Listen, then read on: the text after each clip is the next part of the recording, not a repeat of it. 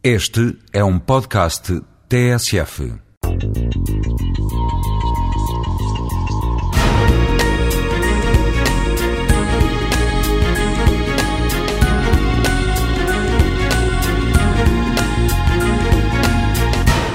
Já não tenho ideia se foi no final dos anos 70, meio dos anos 70, no início dos anos 80, mas recordo-me da, da expressão circular a viver. Acho que era uma campanha que existia da prevenção rodoviária portuguesa, que era assim, penso eu que se chamava, e, e era toda essa lógica das pessoas uh, se movimentarem e, e com segurança e, e, e, circular era realmente sinónimo de, de vida.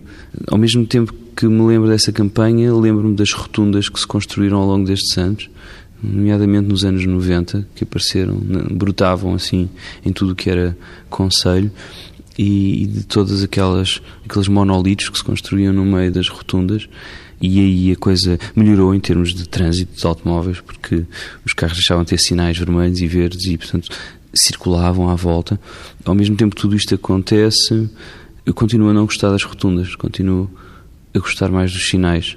Independentemente de, de serem menos seguros mas se calhar existe outra outra saída para além dos sinais e para além das rotundas Estou a pensar agora em uma circulação de uma cidade como Nova Iorque em que existe só um sentido, cada rua tem um sentido e depois conseguimos ligar isso também à forma das pessoas funcionarem, que vão sempre num sentido, há sempre um objetivo de ir daqui para ali e portanto não, não dá para dar meia volta e voltar para trás. Eh, nós aqui temos esse lado, quer dizer, temos as rotundas, temos as ruas que têm dois sentidos depois passam a ter um e tudo se torna muito complexo e complicado e às vezes uh, interessante, mas ao mesmo tempo horrível. Portanto, não. A mobilidade é viver, talvez, mas eh, uma mobilidade que não tenha a ver só com o lado da, da deslocação do automóvel. Tem que haver também uma presença do, do peão, desse peão chamado cidadão.